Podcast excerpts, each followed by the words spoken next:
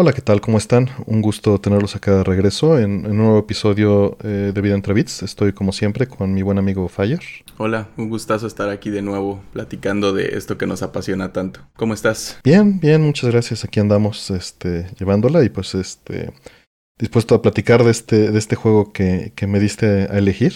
Y este, pues si quieres, este, platícales de qué vamos a hablar. Este, un poquito de contexto de por qué se escogió. Es Metal Gear Solid, para no hacerla mucho de emoción. Eh, vamos a hablar esta vez de ese juego, increíble juego. Y el contexto era que, que te, te, comentaba que estábamos hablando mucho de juegos de Nintendo. Y aunque no es cierto, hemos hablado de un par de otras cosas. Sentía que estaba medio abandonado el PlayStation 1 y te di una listita de varios juegos que este, había jugado ahí que me habían gustado. Y no quería poner Metal Gear Solid, la verdad, porque yo ya sabía que, era, que no ibas a apelar a ningún otro. Pero, pero al final sí lo puse. Y cambié, tenía Vagrant Story, que, que luego recordé que realmente no lo había jugado tanto y que quiero repasar antes de hablar. Me marcó mucho, pero no lo, no lo he jugado tanto. Pero lo, cambié y dejé Metal Gear Solid y, y ni siquiera, creo que ni lo pensaste, nomás me dijiste, tiene que ser ese. Sí, digo, Metal Gear Solid fue este un, juego eh, importante y también por lo mismo creo que podría ser, eh, pues ya sacarlo de las listas, ¿no? Este, eh, de antemano, ¿no? en parte es eso. Y, te pregunté también, ¿no? Como seguro que no quieres que lo platiquemos con alguien más como invitado porque sentía que podría ser uno de esos que, que alguien más quisiera traer y me dijiste, no, sí quiero echármelo yo. Muy bien, hay que darle. Pues vamos a darle. Este, pues digo, Metal Gear Solid es en realidad el tercer juego de la serie, aunque la mayoría piensa que es el primero. Es del 98, no sé si quieres dar los datos técnicos de Metal Gear. A ver, me lo he hecho. Eh, Metal Gear Solid, como dices, el tercero en la saga, este, pero el primero donde la mayoría probablemente lo conoció, yo incluido, desarrollado y publicado por Konami, eh, director Hideo Kojima, que es un nombre que que seguro va a salir aquí a colación varias veces en esta plática y en futuras, del género eh, Action Adventure, bueno, Stealth. Eh, no sé cómo se traduce eso como el género. Sigilo. Sí, sí, se suena raro, pero sí, sigilo. Y es de acción-aventura, lanzado en el 98 para el PlayStation, en septiembre, y después en Japón, y en octubre del 98, 21 de octubre para Norteamérica y febrero del 99 en Europa. El juego no es muy largo, eh, justo haciéndole este comentario que siempre hago. Dura 11 horas más o menos, parece entre 11 y 12 la historia. Unas 15 si te quieres clavar, completar, este, y no, o no conoces mucho, tal vez hasta 20, pero en sí no, no dura tantísimo como otras cosas. Y pues sí, cuéntame, que, me gustaría, ahora sí me interesa mucho escuchar cómo lo conociste, por dónde le entraste y todo eso. Pues mira, eh, Metal Gear eh, Solid en particular la primera vez que supe de él fue gracias a un buen amigo, Oscar Noriega, que él se había ido a un Tokyo Game Show cuando iniciaba la revista Atomics y trajo los trailers, ¿no? Eh, traía un, un, disco con, con, trailers de los juegos que iban a salir y venía en particular, eh, obviamente el trailer de Metal Gear Solid subiendo el elevador eh, del inicio del juego y se mencionaba en el, en el, texto que era del director de Snatcher y de Polisnauts, ¿no? Y pues yo tenía una relación ya previa con Snatcher, tanto con Oscar como personal, porque era un juego de Sega CD que había este, marcado mucho este, lo que yo veía como se podría dar en un futuro en los videojuegos. Y Metal Gear Solid pues prometía esta misma línea, ¿no? Y Snouts también tendría una relación fuerte con él eh, a, través de los años. Eh, entonces, pues me, llevó ese... No era demo, era el trailer. Y poco después, un, buen amigo en común, Jesús Su, lo consiguió japonés. Y de ahí lo pudimos jugar en japonés la primera vez. Y ese fue, eh, en contexto, ese es el primer acercamiento que tuve. ¿Tú? Este...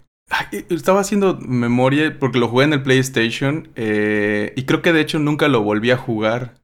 Eh, debo de tenerlo todavía y obviamente fue pirata porque eran otros tiempos y yo no tenía dinero, este, y ese, esa consola en particular en México, de hecho creo que a la fecha he visto muy pocos juegos originales, es como una historia común que se repite de, de, esa, de esa consola. Eh, y eventualmente quise entrarle de nuevo a la saga con el HD Collection, porque recuerdo, tengo muy buenos recuerdos de Metal Gear y lo ahondaremos más tarde.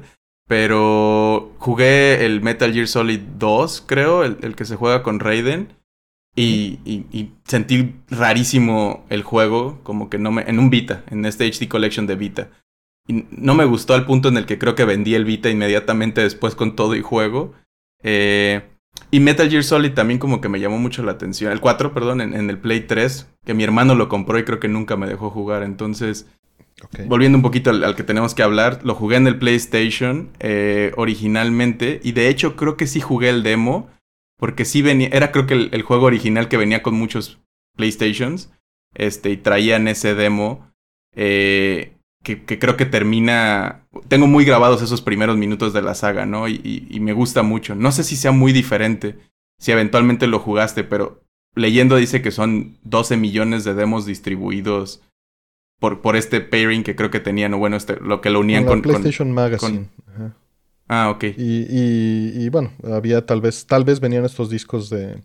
No tengo esa versión. El único demo que tengo de Metal Gear Solid es el de el de la PlayStation Magazine que era el número 13, el, el, que lo trajo. Pero sí hubo muchos demos de octubre, ¿no? Este, no, no, fue, no fue poca cosa, o sea, sí se, sí se hizo una distribución amplia de estos demos.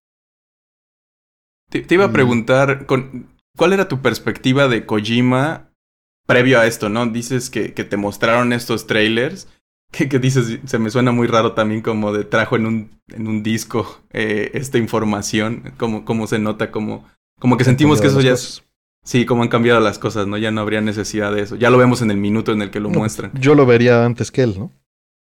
él estando en Tokyo Game Show tardaría más en verlo de lo que yo lo, tardé en ver en streaming. Claro. ¿Cuál era tu perspectiva de por, por, por esto de de que tenías como cierta familiaridad de estos proyectos de antes, de Kojima, o la perspectiva tal vez en el mundo, al menos tuya, de, de esta persona en ese momento pre-Metal Gear Solid? Pues mira, no quiero andar en el tema de Snatcher porque me gustaría tal vez en algún momento hablar de él.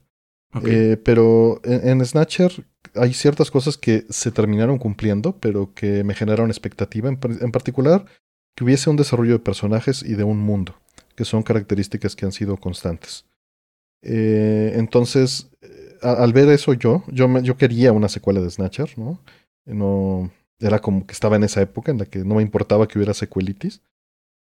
Y, me entregan esto y bueno, me, generó las expectativas, no de que fuera una secuela, pero bueno, hay, hay más mundos, ¿no?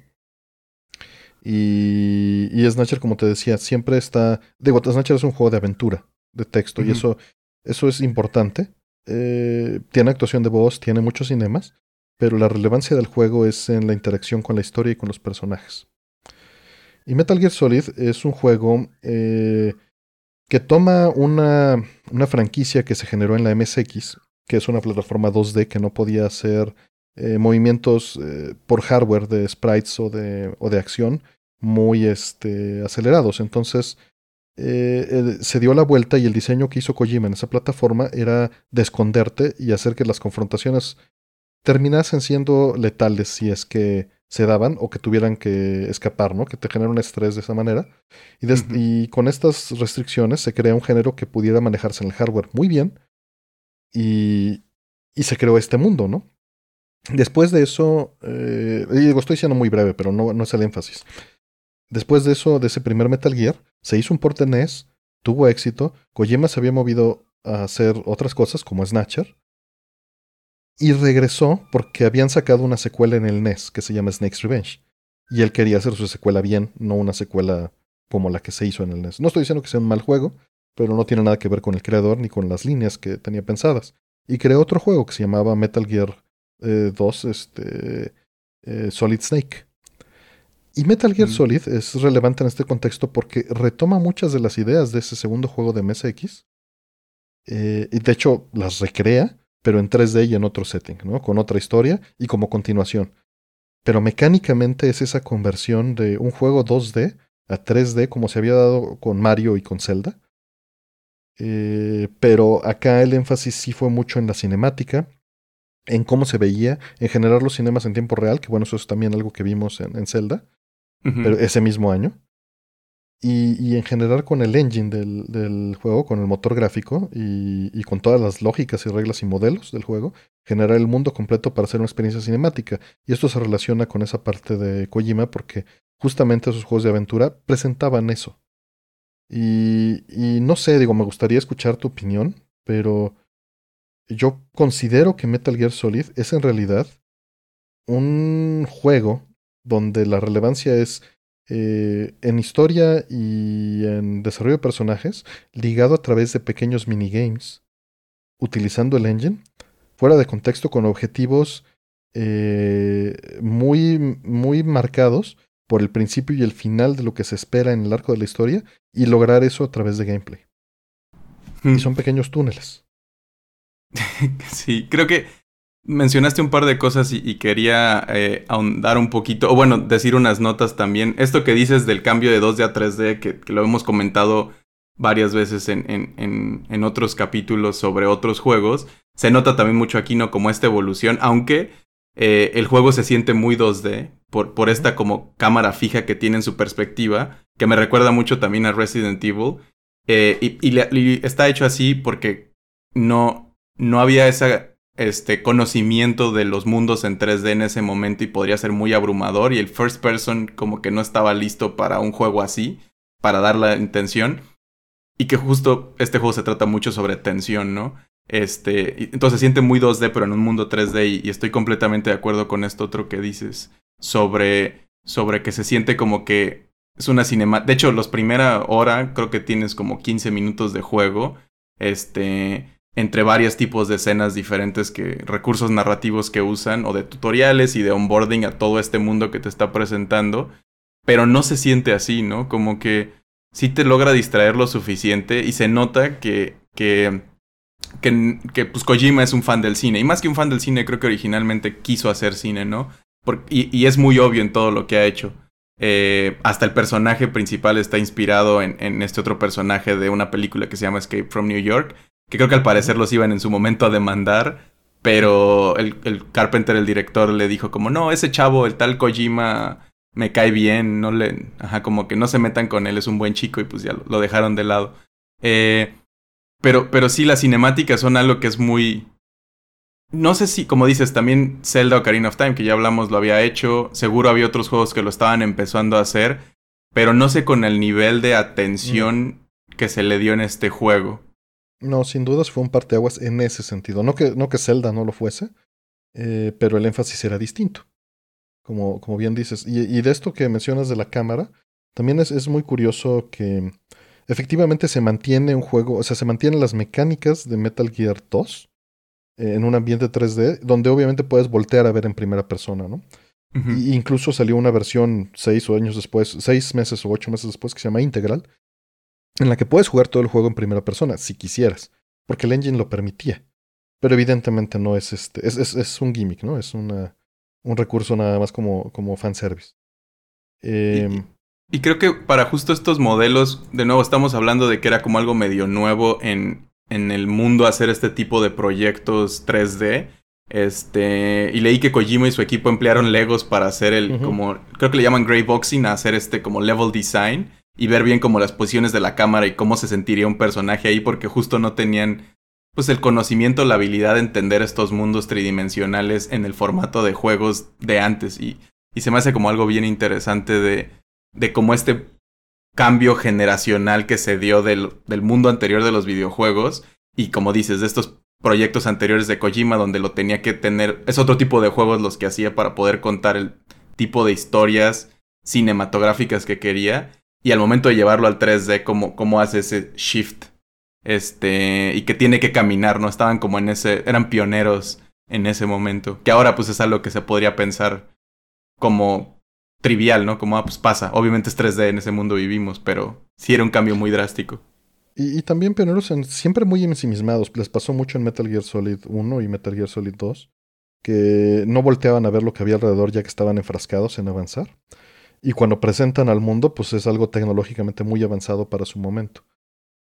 Eh, porque pues todo era, no se utilizaban eh, motores que, que compraran, ¿no? Sino se desarrollaba el motor en particular para el juego y para la consola. con el conocimiento que tenían los programadores de, años, ¿no?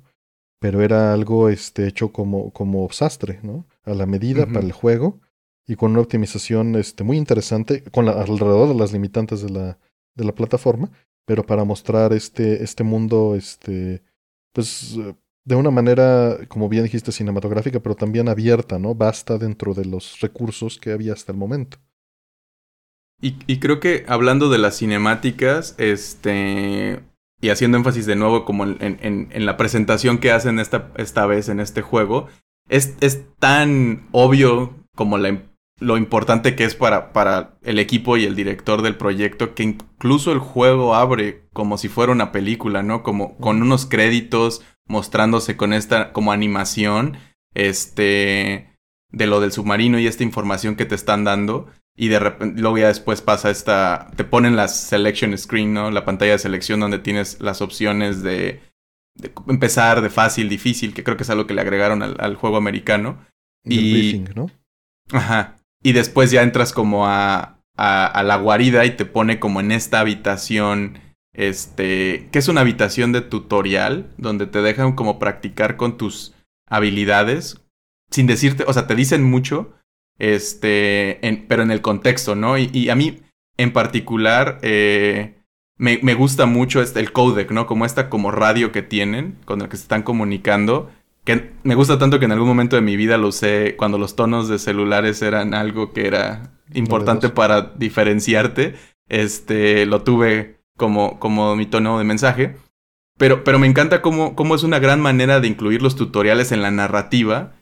Porque tienes este personaje que es como tu jefe o tu, tu superior diciéndote, presiona el botón de seleccionar cuando veas esto en pantalla y cosas así que es a lo que le hubiera criticado en otros juegos, pero como lo está presentando dentro del contexto un personaje de la narrativa, no se siente mal. Y, tampoco es algo tan relevante porque te deja brincar a, luego, luego a la acción y bueno, aquí tú haz lo que tú quieras y sientas y no puedes pasar si no lo terminas de entender.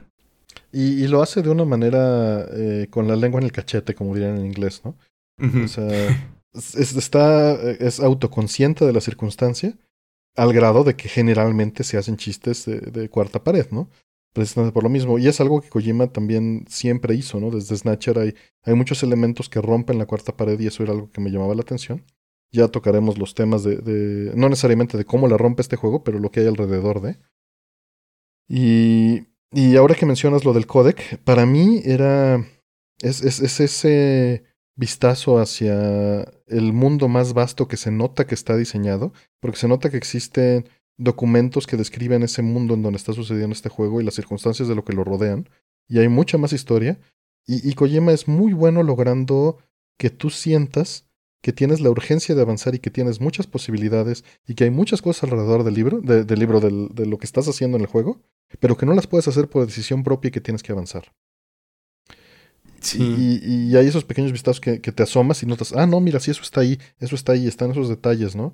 Y incluso esta parte de los tutoriales con el codec, muchas veces eh, sucede, por ejemplo, estás en una batalla con un helicóptero y hablas por codec y te dicen, este, escucha de qué lado viene para que sepas, ¿no?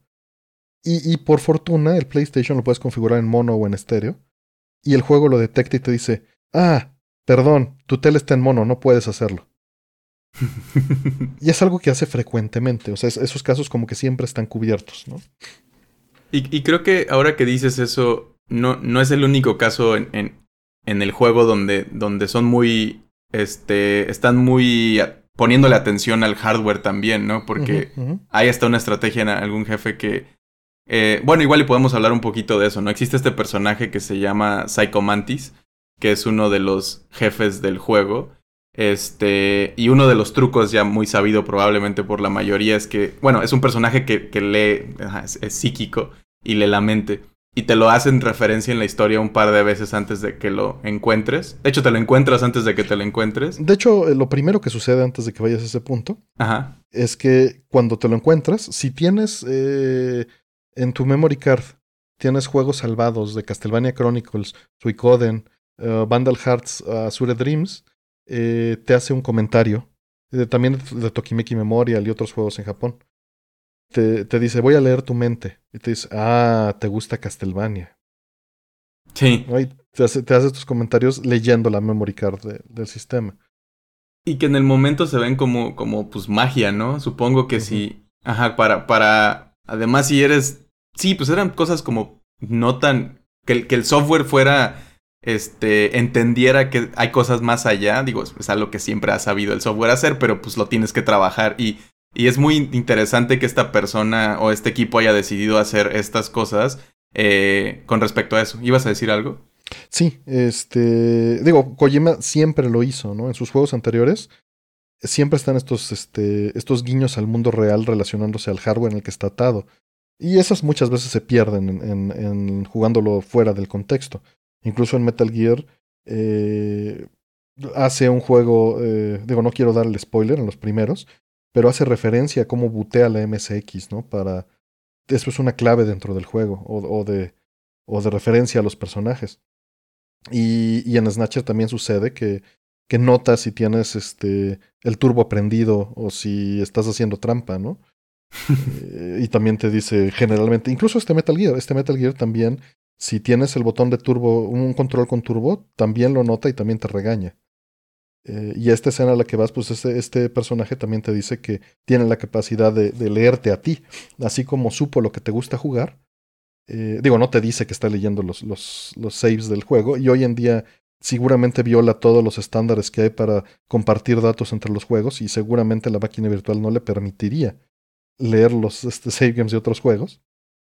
Pero en aquel entonces el juego podía acceder completamente a la memoria. Sí, también porque era, era un espacio diferente, ¿no? La memoria de, del PlayStation estaba hecha justo para los. para guardar los, los lo que habías llegado en ciertos juegos y ahora pues es parte del disco duro y darle permiso de ciertas cosas podría prestarse para que veas otras cosas y... Y eso no va a suceder. Hoy en día eso no puede pasar. Sí, es un mundo diferente. Y, y bueno, eso que hicieron seguramente violaba o tal vez tuvieron que hacer especificaciones para evitar que sea, pero la presunción del personaje es que te podía leer y por lo tanto no le ibas a poder ganar porque podía leer tus, tus pensamientos, ¿no? Y, y, juega sobre eso. Y también si tenías el control Dual Shock, que acababa de salir poquito antes con Gran Turismo, el juego también tenía estas demostraciones, ¿no? De que eh, cuando empezaba el juego, pues veías cómo despegaba este helicóptero y sentías el rotor del helicóptero pasando de un lado al otro en el Dual Shock.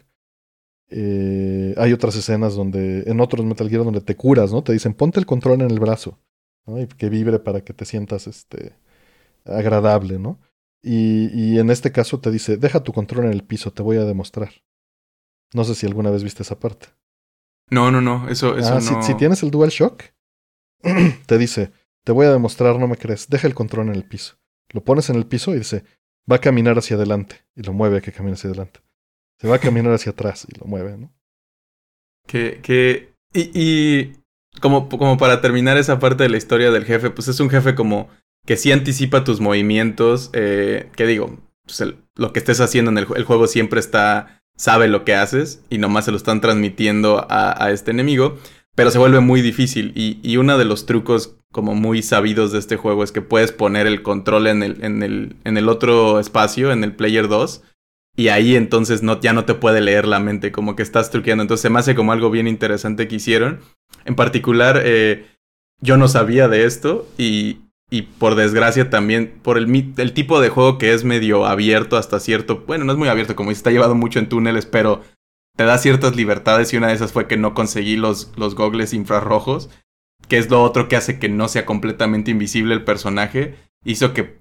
Y, y no sé si el juego se grababa o, o, grabamos inmediatamente para entrar a la batalla, pero por alguna razón nos quedamos atrapados ahí, un primo y yo, y pues fueron una tarde de horas y horas y horas de pasarnos el control mutuamente este, que le llamábamos en, ese entonces de vida y de misión, ¿no? Si perdías o pasabas la misión le tocaba al otro. En este juego supongo que misión era como el capítulo o algo así hasta la siguiente cinemática. Y, y pues lo estábamos cambia y cambia hasta, hasta que uno de los dos, no recuerdo quién, lo pudo vencer así por suerte. Pero fue una cosa como de, los, de las cosas más difíciles que recuerdo en mi historia de jugar videojuegos, ¿no? Porque justo no había manera fácil de hacerlo, ya no podíamos regresar por los gogles y no sabíamos este otro truco, entonces teníamos que pelear contra lo que sabía, lo que estabas haciendo en todo momento. Y digo, Kojima eh, siempre lo hace, no, no soy tanto fan de que lo haga, pero entiendo por qué. Si, si le hubieran respondido el códec al coronel, el coronel te los dice. pero Mm. tienes que estarle respondiendo.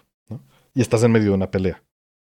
Y también su- supongo que no sé si sabíamos inglés en ese punto mi primo y yo, a ese entonces punto aunque iba, nos hubiera a ese dicho, punto ah, ok. A ese punto iba porque me pasó lo mismo porque yo lo jugué en japonés. Y pues no entendías lo que te estaba diciendo. Exactamente.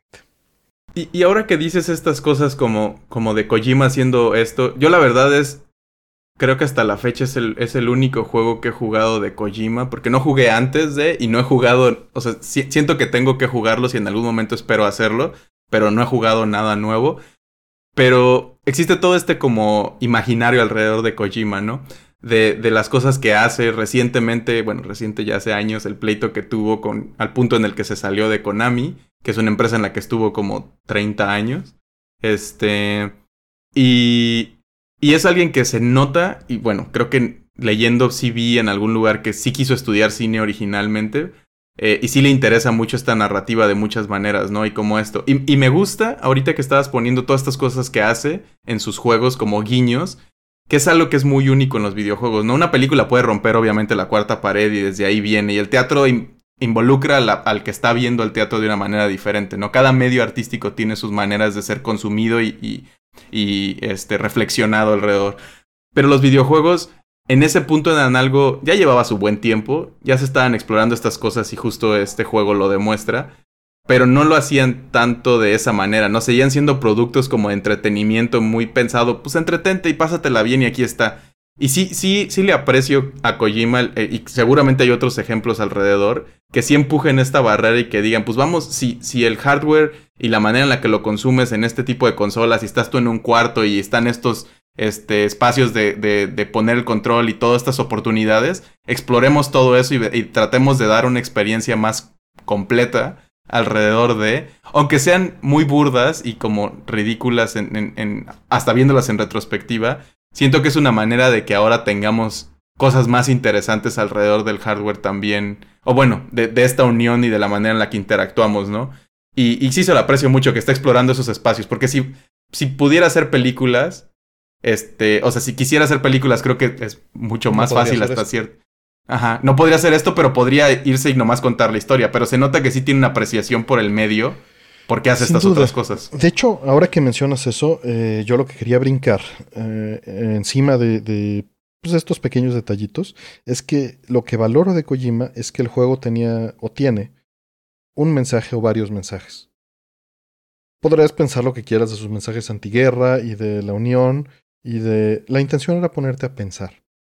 O sea, él tenía algo que decir y ese algo que decir lo expresó eh, en ese juego en particular, la temática aunque no era que todos los Metal Gear tuvieran que tener temática, pero la temática de ese juego es la genética y, y- el conflicto de el ser humano de, de decir, bueno, ¿qué tanto de mí como un ser está libre o atado a esa genética? Y ese es el eje que lleva al juego. Y valoro mucho esa parte eh, que trate de, de meter temas de ciencia, tecnología, de las cosas que le interesan, filosofía, eh, las lleve bien o mal, pero por lo menos las mete con la intención de decirte, mira, están todas estas ideas y si quieres métete, pero forman parte de la historia.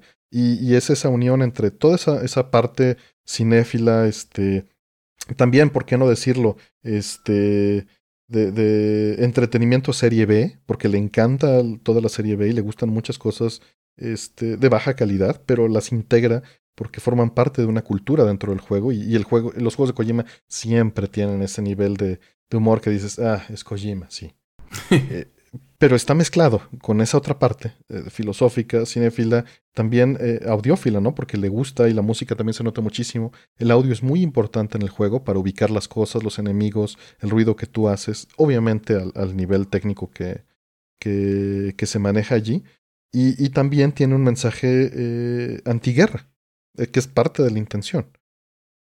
Y, todo eso, este, a pesar de que, de que podrías decir, no, es que es muy hipócrita, porque es un mensaje antiguerra eh, metido con alguien detallando que la cacha de la pistola está padre, ¿no? En la serie.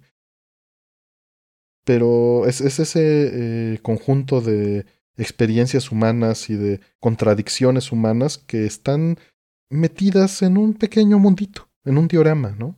Y, responden al usuario y eso me encanta. Sí, y, creo que hablando un poquito también, o sea, como contextualizando con esta idea del creador, que, que, igual, pues hecho, fue hecho por un equipo, no un equipo muy grande, creo que leí que eran como 20 personas. Este, pero sí se nota mucho que Kojima tiene una mano fuerte o que porque porque a través de las diferentes cosas que ha hecho se, se nota como como estos toques, ¿no? Y creo que no sé si esto de serie B también responde más a que es también un tipo de cine más de autor, tal vez, donde se le nota o les dejan hacer lo que quieran porque pues no son este tipo de cosas que aspiran a ser los millones y millones, sino nomás es con que se pague y sobre tantito ya estamos del otro lado. Este, y curiosamente él sí es en, en los juegos que está haciendo sí termina yéndose a ese punto donde sí tiene que ser un super blockbuster como como vender lo más posible porque cada vez de este más. Este juego, ¿no? Porque antes sí, de sí. eso no. Sí, justo, como que este fue su, su último. Eh, bueno, explorando un poquito como el último juego que se sintió chiquito, digamos, de, de, Kojima, tal vez, que cumplían con lo que tenían que cumplir y ya los demás se sentía que ya estaban pidiéndole más horas, más tiempo, más, más, este, de juego, ¿no? Al final de cuentas. Más dinero que eh, al final, ajá, como dices.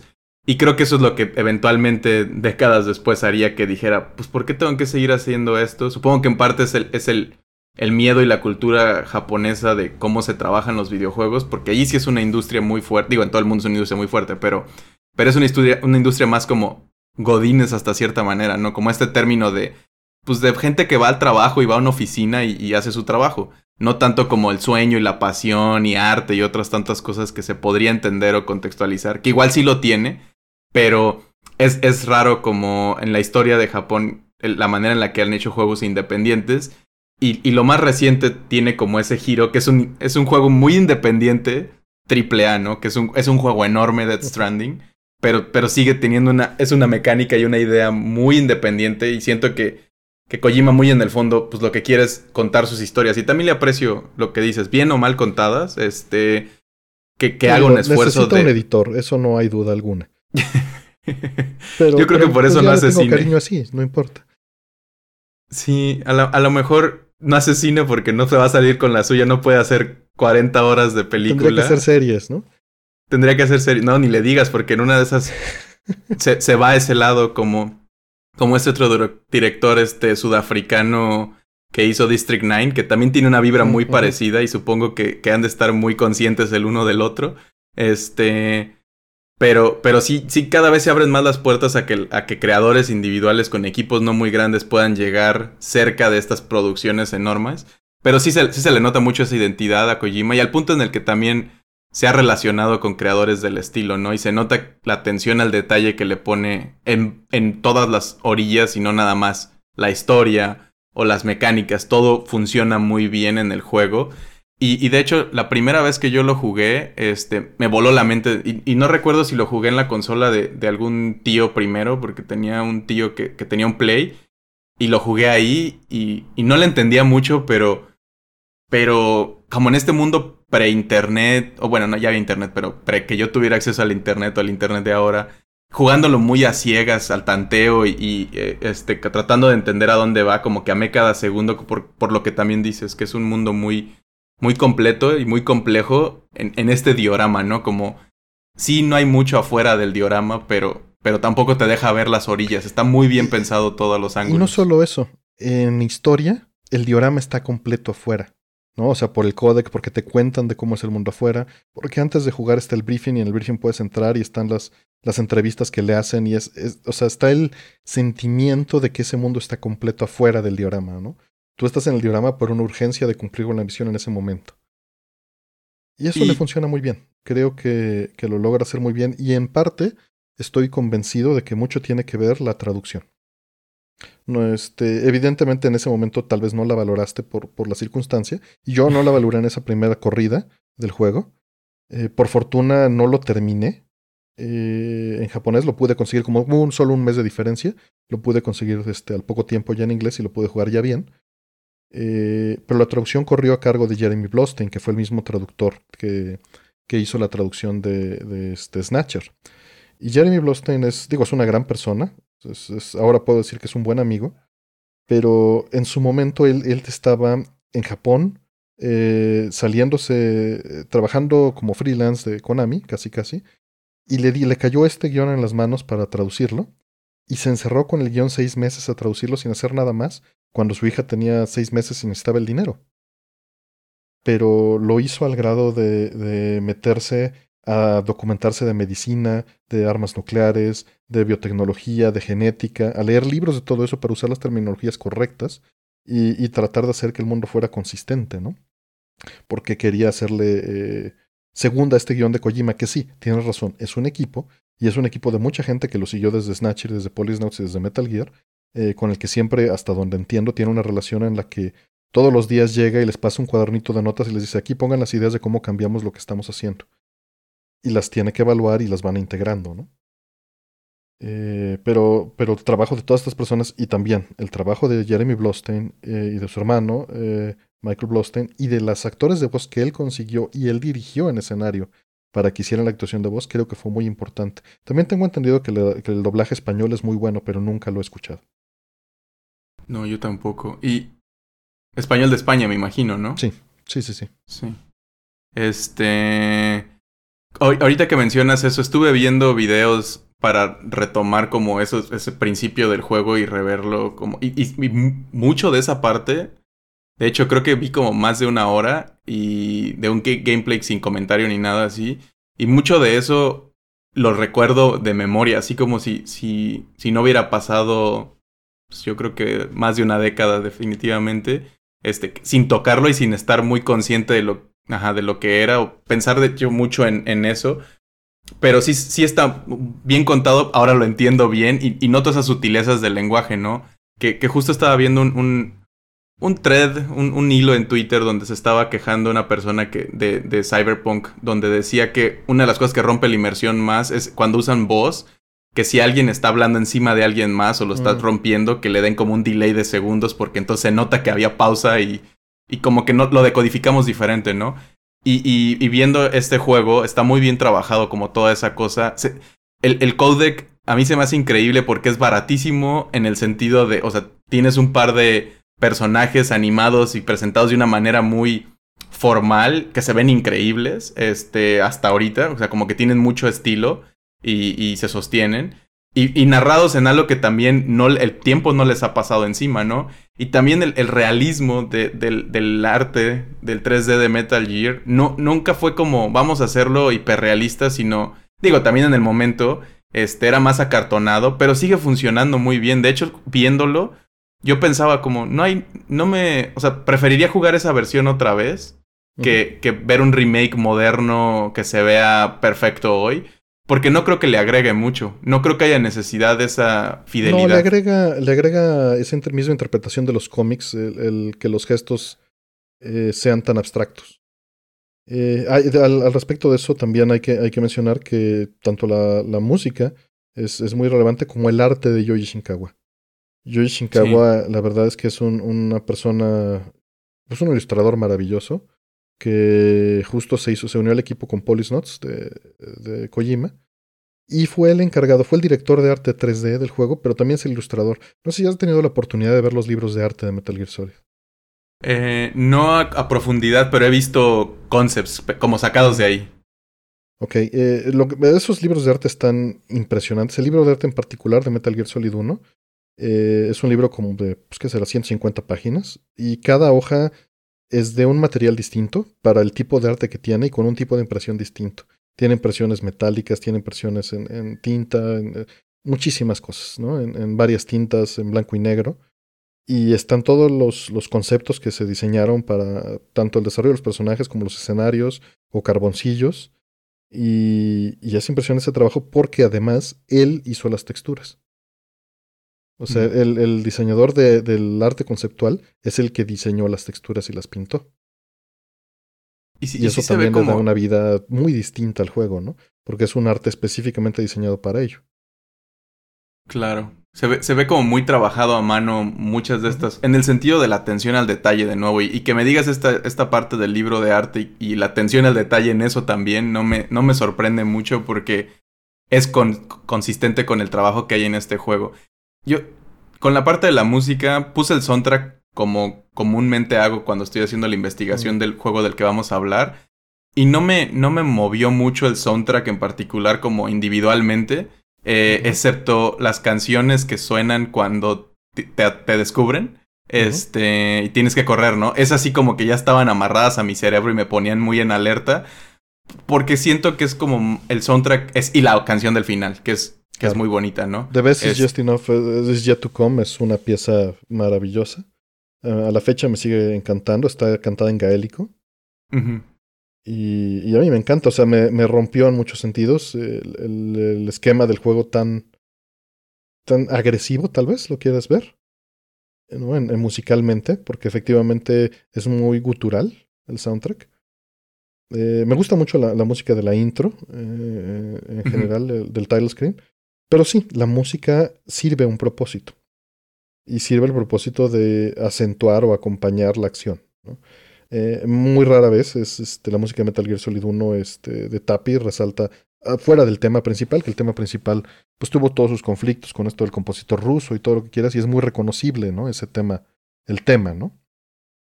Sí. son, son como los dos, pero esta, este track del final donde, eh, digo, no quiero dar ningún spoiler, pero se habla de temas ya más trascendentales y con esta música me parece, este, pues me, me rompió, me pareció hermoso. Al mismo tiempo yo había jugado Symphony of the Night y hicieron lo mismo, ¿no? Entonces yo quería saber si había conexión entre las personas que habían trabajado en Konami en estos dos grandes juegos y luego me dieron Silent Hill, me tenían voladísimo.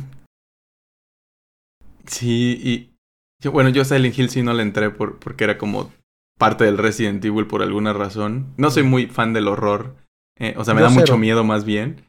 Ok. Eh, pero, pero sí, sí es algo que no sé por qué los perdí en su momento. Sí, como que no, es, no veía ni suspenso, ¿eh? Y creo que eso es peor para mí. no, lo es, lo es. Y de hecho eso funciona para mí, Resident Evil no me espanta. Pero Silent Hill te mantiene tenso todo el tiempo. Y ya hablaremos eh, tal vez en algún momento de él. No, y sí me interesa mucho hablarlo y, profundizar más en, en, este tipo de juegos, pero yo sí soy muy cobarde. En, y más porque era un niño y no veía muchos casos de terror, excepto cuando pasaban y no, no dormía muy bien. Agradable. pero eh, hablando de este, como del estilo que tiene, sí hubo un remake, ¿no? Bueno, el juego eventualmente también creo que salió para PC, pero luego sí hubo un remake en el GameCube. Que... Twin Snakes. Twin Snakes. Que yo me confundo mucho con, los nombres que luego le ponen a todo esto en Metal Gear, que no entiendo si son secuelas, precuelas, es otra cosa, es de lo mismo. Pero Twin Snakes sí es un remake, ¿no? Es un remake hecho por un director de cine, de cine de acción de Hong Kong, con ese estilo y es todo bombástico y superlativo y, más este, explosivo. De por sí Kojima lo es, pero esto es como llevado a ese extremo de cine de Hong Kong de finales de los principios de los 2000, finales de los 90. Y lo dirigió esta persona y Kojima nada más estuvo ahí con Miyamoto, ¿no? También nada más como, como asesores o productores. Yo estaba emocionado, pero con, con mis reservas. Y cuando salió, me llegó, lo puse un rato y nunca lo acabé no lo aguanté. No aguanté los cambios al tono.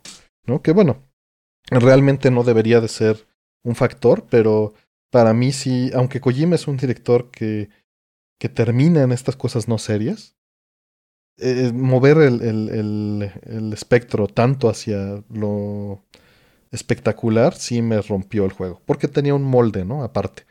Y aunque se ve muy bonito y lo hace este equipo que hizo Eternal Darkness, que es otro juego que rompe cuarta pared de maneras muy interesantes, eh, pues hay un material que está haciendo referencia y siento que no le hizo la justicia personalmente.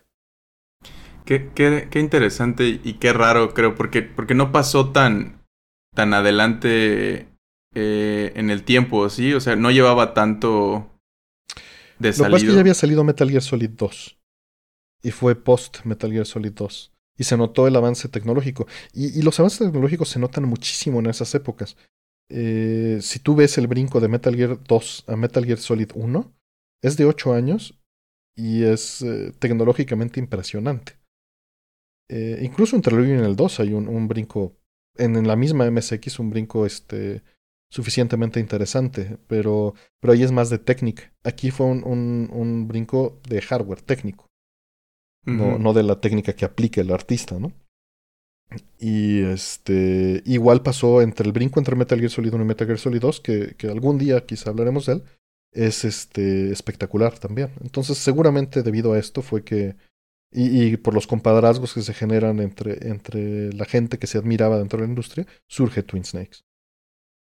Ya, con razón tiene otro nombre. Y, como que tiene este cambio que estás diciendo de dirección. Y sí, sí, sí vi como videos y de cómo se veía. Este. Y pensé que era un remake y ya, que, que sería como lo obvio, pero Supongo que como es un remake, están, no nada más un remaster, entonces están cambiando mucho de la intención y de nuevo, yo pensaría como no hay necesidad de editarlo, cambiarlo. O, sea, la mejora gráfica está bien, y más en esos tiempos donde, ajá, cinco años hacían mucho la diferencia, diez años no se diga. Este, y pues si estabas empujando por el realismo, tal vez ayude o mejore. Pero yo, yo siento, en general, y creo que ya lo he comentado antes también aquí en el podcast, ¿no? Que no, no me interesa mucho el realismo por el realismo nada más. No siento, si la intención de tu proyecto es ser hiperrealista, por algo que tenga sentido alrededor, está bien, pero si, si es nomás como por presumir que puedes, siento que a veces les duele más al, al, juego de lo que podría ayudarle. Y en, en este caso, eh, yo, yo, se me hace raro pensando como actualmente que hay, hay, estas regresiones al pixel, no regresiones, pero eh, escoger el pixel art como un estilo, que en su momento era una limitación también, pero ahora se toma como, una, como un estilo. Hay muy pocas exploraciones de todos estos proyectos de PlayStation 1 o alrededor de ese, como ese 3D eh, temprano, como las primeras cosas que se estaban haciendo. Y yo siento que, que un juego que se vea como Metal Gear Solid el primero, eh, en este momento, con ese estilo escogido, este, podría sostenerse muy bien ahora. Y jugué un juego indie de La Llorona que hizo un chavo mexicano para un Game Jam. Y se, se siente muy bien, este, cuando las, por todas las cosas que hay alrededor ya y que puedes hacer, cuando la limitación es más en el estilo y algo que estás pensando, como un pixel art muy bien trabajado ahora. Y la verdad es que fluye muy bien y se presta para cosas interesantes. Sí, no, no lo dudo. Y ahora que comentas eso, cuando veo Twin Snake, efectivamente lo siento muy estéril a comparación de, de Metal Gear Solid 1 del arte de Shinkawa. Siento esa, esa mano en las texturas y la verdad, eso y los cambios de tono, los cambios de dirección, porque cambiaron los cinemáticos, rehicieron la traducción. Resulta ser que pues, Kojima no sabía inglés cuando hizo Metal Gear Solid. Y, bueno, se hizo la traducción por Jeremy Blostein, que es espectacular. Hizo tropicalización de, de elementos, porque siempre es necesario convertir eh, elementos culturales a la cultura del lenguaje al que estás cambiando, porque hay muchas cosas que no son transferibles eh, de manera eh, fehaciente. Se tiene que buscar una equivalencia y con esa equivalencia, por ejemplo, si hablas de fútbol americano en Estados Unidos, tienes que hablar de soccer en México para que se entienda la relevancia cultural. Puede no ser importante, pero si es importante la relevancia cultural, entonces la traducción tienes que hacer la traslación. Y esas cosas pues son cuestionables. Cuando Kojima se enteró de que se hizo este trabajo en Metal Gear Solid 1, cambió de traductor para Metal Gear Solid 2 y se fue por una traducción más literal. Y lo mismo sucede con, con Twin Snakes. Le quitan mucho del carisma que tenía, por ejemplo, Mei Ling con varias de las frases o varias de las frases emblemáticas del juego cambian por convertirlas en las más literales y no las que quedaban mejor en la situación dado la interacción cultural americana, ¿no? Qué interesante, porque también es algo difícil, creo que, de analizar, este, porque pues, consumes algo muy en, como viene, y, pues el japonés es algo difícil, ya lo habíamos hablado también, ¿no? Entonces, esta traducción es la manera en la que todos lo consumimos, pero puede no ser muy fiel a lo original. No es muy fiel textualmente, pero es muy fiel conceptualmente. Y yo siento que eso es una mucho mejor traducción que hacer una traducción textual. Sí, de acuerdo, yo también. Pero siempre queda esa espinita de. Es exacto, eso es lo que quería el autor original decir y como. Ajá. Ajá, pero, pero, pues eso es lo que no te das cuenta. Es que el autor deje notas de lo que quiere decir. O que lo dirija. como como alguien que en la parte de juegos que escribió y tradujo sus propias cosas y luego trabajó con otros traductores para. Bueno, más bien hacia tropicalización sí es algo que yo hacía muy, o sea, como esto importa y quiero que este es el, esto es lo que tiene que decir. En esta parte no importa y hazlo como quieras. Este, que se sienta bien para gente de tu zona, que lo esté leyendo. Eso es lo que más me importa. Y en este otro caso creo que sí hay que trabajar juntos. Y creo, pero sí, sí puede no tener, ajá, como que el, que lo esté administrando, llamémosle más como gente de, de, sí, de administrativa, que sea como necesitamos traducirlo, bueno, pues mi sobrino no sé qué, y que se lo mande a alguien que ni siquiera le importe o que no tenga el contexto, se puede prestar para malas cosas. Sí, la mejor manera es que el autor original esté con, con trabajando muy de cerca con esta gente que haga. Pero si no sabe inglés. Y si no sabe, en ese momento no sabía un segundo idioma. Y él creía que las traducciones literales funcionaban. Sí, también hemos evolucionado, creo que, de esas fechas para acá, ¿no? Ya se ha hecho tanto contenido en varias áreas diferentes y... y... Y, Snatcher y Metal Gear Solid son ejemplos de ello, ¿no? En particular. O sea, son ejemplos que hoy en día se resaltan como de las mejores traducciones de los noventas. Entonces resultó eh, muy raro, muy raro esto. Eh, eventualmente hay más historia con la traducción porque tengo la fortuna de ser amigo de, de una persona que terminó trabajando en las traducciones oficiales y, que era alumno de Blostein. Entonces eh, es muy, muy curioso cómo terminó regresando, ¿no? Eh, para tener esas raíces y ya que Kojima aprendió inglés y entendió esto, cómo cambió su visión también, al grado de que Metal Gear Solid 5, uno de sus temas y ejes principales es cómo influencia el lenguaje en la forma de pensar de la gente. Mm. y, creo que tengo también una historia muy chistosa de eso, pero. Pero pues, pues, creo que la guardaré para cuando hablemos de Metal Gear Solid 5, si es que llega a suceder. Por una pregunta que le hice a Kojima en una entrevista. Maliciosamente, sabiendo todas esas cosas. Está bien. Eso, eso, queda como cliffhanger para cuando haya un capítulo de Metal Gear Solid 5. Eh, a, mí me, a mí me interesa mucho en general también lo del lenguaje y todo esto de las traducciones y entender en diferentes niveles. Y, me parece algo como interesante también como culturalmente las cosas pueden hacer o pegar de diferente forma de acuerdo a eso, ¿no? Y hay muchos ejemplos a nivel local. Por ejemplo, Don Gato, que es un show que en, en Estados Unidos no funciona nada y en México y Latinoamérica tuvo, nomás hay como 20 capítulos o algo así y los vimos constantemente y era como también algo como medio inventado por los que hicieron el doblaje. ¿Sabes? La traducción es muy literal. Muy, muy literal, porque sí tengo los DVDs en inglés. Y, pero no tiene sabor. Y eso es el asunto. Tiene sabor, pero son gatos gangsters. y, y, bueno, de entrada eso no se traslada bien. ¿no? Pero tiene mucho más carácter la actuación de voz local. A pesar de no ser la original, ¿no? Tienes a uno que es yucateco y a otro que es un, como niño y como, que, como que le varían mucho y, y ese sazón. Y también si eres un niño y estás viendo contenido para niños, pues obviamente no puedes leer o el subtítulo te vas a ver diferente. Y, y crea una. Y, de comparar esas grabaciones de Don Gato, dices, está diciendo lo mismo, pero sin gracia. Y eso es impresionante porque es, es el delivery, es la actuación de voz la que le da esa relevancia, ¿no? Y acá en el Metal Gear Solid sí se nota mucho ese trabajo. Creo, y creo que es algo que, que en México se ha hecho también a nivel, muy bien a nivel, porque México ha sido, ha traducido muchas cosas de japonés y, bueno, de todo el mundo hacia el mercado latinoamericano, ¿no? Y hay otros estudios en Latinoamérica también, este, pero México ha, tenido como una fuerza muy grande y al punto que, de nuevo, Don Gato mencionamos que pegó mucho más. Los Simpsons sabe súper diferente en inglés que en español. Y creo que la hora que los juegos también ya están empezando a hacer el doblaje este latinoamericano, no nomás el de España, porque en ese, España siempre ha tenido estas reglas internas, ¿no? De cómo tiene que pasar las cosas, pero no nos representa a nosotros, ni nos sabe igual, ni lo entendemos igual. Ni nosotros a ellos, ¿no?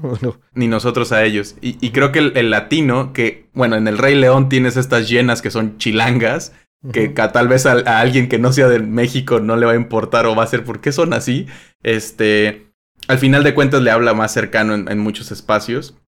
Y creo que a mí, me, a mí me gusta mucho. Tengo esta cosa de que prefiero, si sé el lenguaje nativo, consumirlo en ese. O a veces preguntarle a los creadores, ¿no? Como, ¿lo recomiendas más? Si sé que son españoles o latinos y lo hicieron los dos, como, ¿cuál? ¿Es en inglés como lo pensaron o lo pensaron en español y lo tradujeron al inglés? Como, como City Riders, ¿no? Como en City Riders. Este. O recientemente jugué un juego de móvil que se llama Alba, que es del estudio que hizo mm. Monument Valley. Que se llama. Es, es, y el, el, creador, el director es español. Y está situado en España. Y le pregunté y me dijo: la, la traducción es idéntica. Pero si puedes jugarlo en español, creo que vas a detectar que hay ciertos personajes que no son españoles y no son. De hecho, hay un par de mexicanos. Y solo lo puedes sentir cuando lo juegas en español, porque por las expresiones que usan. Porque en inglés todos hablan inglés. Y, a menos de que digan compadre o algo así, ¿no? Entonces, eh, está, está interesante como ver eso y que se puede desdoblar de muchas maneras. Y sí se. O sea, bueno, no sé si. bueno, estamos hablando de todo esto con Metal Gear Solid, pero al menos la tensión que el, el de PlayStation tiene con, se siente muy bien. y pues es muy fuerte la carga que hace narrativamente el tener personas hablando con una entonación y con una historia bien. Y pues todo, toda esta carga que hace sobre, sobre la historia, el codec, ¿no? Que te está contando cosas y como dices, te da este universo fuera de, la islita que están. Aunque también las partes de cinemáticas funcionan muy bien. De repente se nota que es un. Es un su cinematografía es, es como muy amateur, creo, porque sí tiene muchos cortes o también el engine tiene que hacer cargas y de repente hay unos cortes más largos que otros, pero las cámaras, están muy cinematográficas y hacen movimientos de dolly interesantes que, que no era, de nuevo, en los juegos no era tan común y, sigue siendo a veces poco común, este, porque los juegos no, en teoría no deberían de quitarte el control, no más bien deberían de, pues tú estás experimentando la historia alrededor. Eh, igual eso es una discusión para después, pero aquí lo hace mucho como de vamos a ver este teatro eh, y me recuerda mucho esa escena muy al principio, ¿no? De cuando vas al, al, jefe este de DARPA, creo que, creo que de DARPA o algo el jefe de DARPA, ajá. Ajá, y, y, como que todo ese teatro y, y cómo, cómo vas sintiendo todas las escenas, ¿no? Y, de hecho, cada escena que hay la sientes un montón. Sí se siente como, como una película que tiene, como dices, estas conexiones, estos túneles de gameplay. Y algo que me gusta es que normalmente hay varias lecturas. Digo, aunque sea simple, está la lectura de lo que entiende tu personaje, lo que está realmente pasando, lo que creen las otras personas en el, entorno, y está la lectura del mensaje que te está dando a través del juego, ¿no? Del tema principal. Y eso este, también fue algo que descubrí en sus juegos. Obviamente, conforme ha ido avanzando, Snatcher es mucho más inocente, aunque hace lo mismo. En Snatcher la temática es el, el este, el, miedo, es la desconfianza en las otras personas, para ser más precisos. Eh, y acá pues es, es, la genética. Y en el segundo Metal Gear es la memética. Eh, la memética entendida, Metal Gear Solid. La memética entendida en sus rasgos este, científicos, no como lo entendemos hoy en día. Eh, aunque hay una relación, ¿no? Que es esta propagación de ideas a través de, de, una reproducción analógica a la genética. Y, y, siempre me pareció muy interesante porque también en mi vida yo estaba metido más o menos en esos temas y resonó con mucho, este, con mucho en mí es, esas temáticas, ¿no? El también de repente agarrar un libro de, de Notes y notar que en el final del libro sale hablando con Mamoru Oshii hablando de Ghost in the Shell, es de, ok, tenemos también estos puntos en común.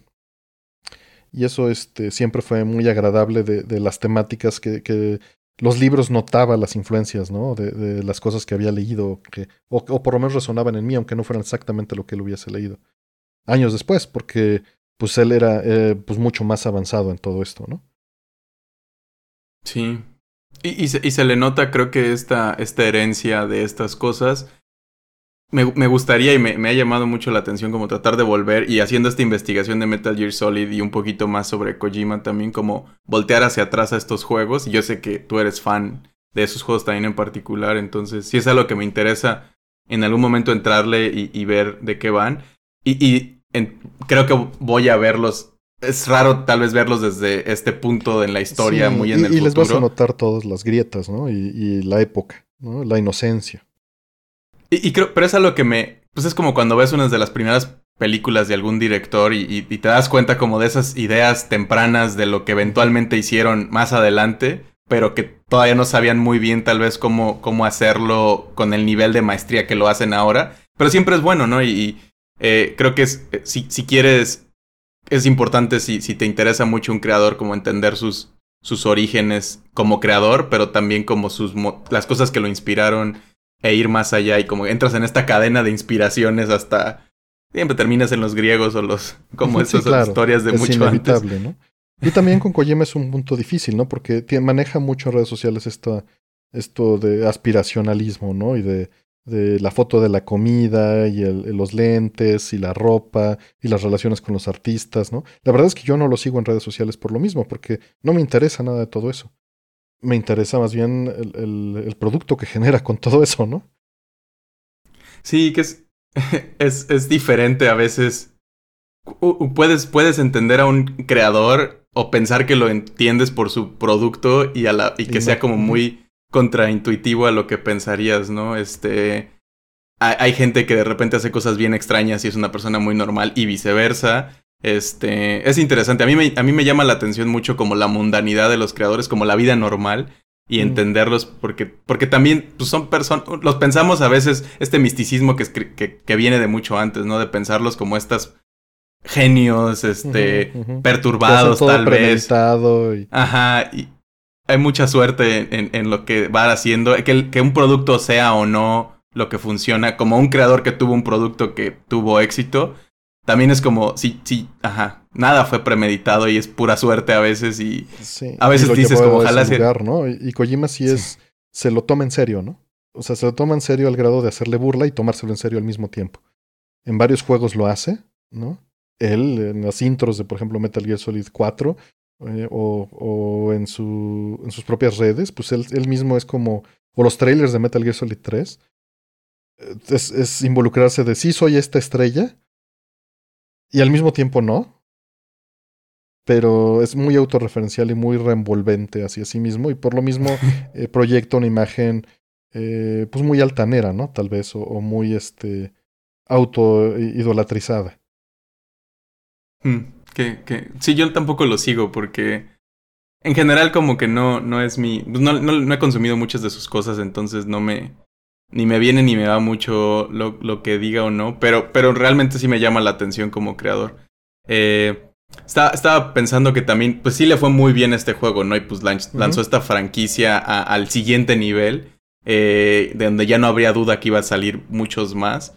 Creo que vendió más de 7 millones de copias y está en todas estas listas de los juegos más importantes de todos los tiempos. Tuvo un parteaguas también en su en su época. Ya hablamos en, capítulos anteriores del año 98 y las grandes cosas que salieron. Eh, Metal Gear Solid fue una de esas. Este.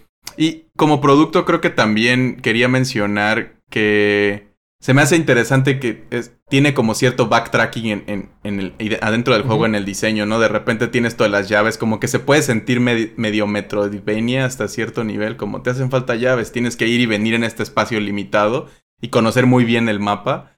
Eh, y se me hace una idea extraña tal vez en ese género. Eh, es, una idea curiosa, pero generalmente es para jugar con la circunstancia. Sí, posiblemente reutilizar los assets de manera técnica y alargarlo, pero siempre está bien justificado.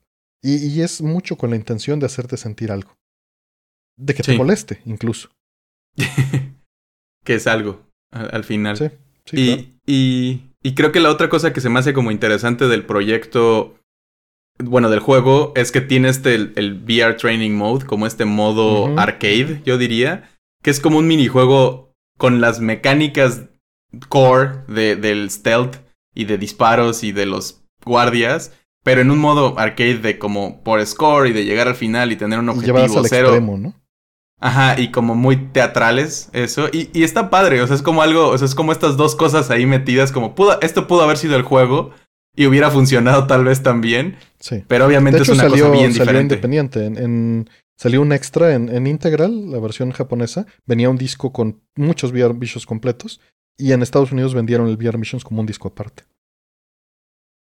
Sí, que está, está interesante. A mí, me, la versión que terminé jugando lo tenía y como que te metes y dices como, ¿qué es esto? como, son como, como algo muy... Sí. sí, están muy divertidos, pero es una cosa bien, bien diferente. Eh, No sé si tengas alguna otra cosa que quisieras comentar. No, creo que cubrí todos los puntos que, que creía que debíamos de cubrir. Este, no sé si tú tengas algo más.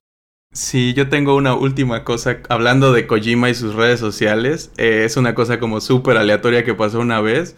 Que es que Kojima tuiteó que era muy fan de Thalía, la cantante mexicana. o, bueno, que le gustaban un par de discos de ella y subió una foto de eso. Y también dijo que los escuchó originalmente porque Mr. Kutaragi le, se los recomendó, que fue el CEO de Sony, también conocido como el papá del PlayStation, como de hardware, trabajó mucho en en, en estas consolas, bueno, llevando la, la, la, parte del desarrollo. Y se me hizo una cosa súper extraña que pasó una vez, creo que hace un par de años, en 2018, si mal no recuerdo. Lo tuve que volver a buscar como fue un meme, pasó de verdad o no. Y ahí vi comentarios de varios conocidos como, ¿ya viste esto? Tagueándose todos porque, pues, está extrañísima esa combinación. Y creo que eventualmente Talía le contestó como de, ay, qué padre que lo puedas disfrutar. Y se hicieron como ideas de qué tal que Talía vaya a salir en Death Stranding o algo así. que toque el tema de Death Stranding, ¿no? Que lo canta. Sí. Y, varios memes de, de, como el codec y con Talía diciendo frases de Talía hacia este Solid Snake. Pero me, dio mucha risa y es algo como muy random que sucedió. Que a lo mejor puede conectar con la audiencia mexicana o, en español que los conozca. Sí. Sepa Dios por qué le gusta, ¿no? Hay mucho ahí de, de, qué hablar en algún otro momento, pero. Este. Sí, son, son casualidades, ¿no? Que suceden. Pues bueno, creo que, creo que entonces allí yo ya cubrí también mis, las últimas cosas que quería decir. Este, redes sociales. Este, bueno, antes que nada pueden escuchar este podcast en eh, está en anchor.fm, está todas las ligas a, Spotify, a este Apple Podcasts, etcétera, en RCS y en YouTube, obviamente. Eh, y bueno, mis redes sociales es este Artemio, ¿no? Eh, o en Twitter diagonal Artemio. ¿Tú, mi estimado Fire? Y yo estoy como arroba fire-tony en Twitter e Instagram, que son las que más uso. Y pues si están escuchando esto, no se les pase dejarnos comentarios, ya sea en YouTube, que es la plataforma que tiene eso, o pues, en nuestras redes sociales para, para ir viendo qué les gusta y si quisieran que invitáramos a alguien o platicáramos de algún juego en general. Así es, y pues muchísimas gracias por escucharnos. Muchas gracias, Fire. Y nos estamos escuchando. Gracias a ti. Nos estamos escuchando. Hasta luego.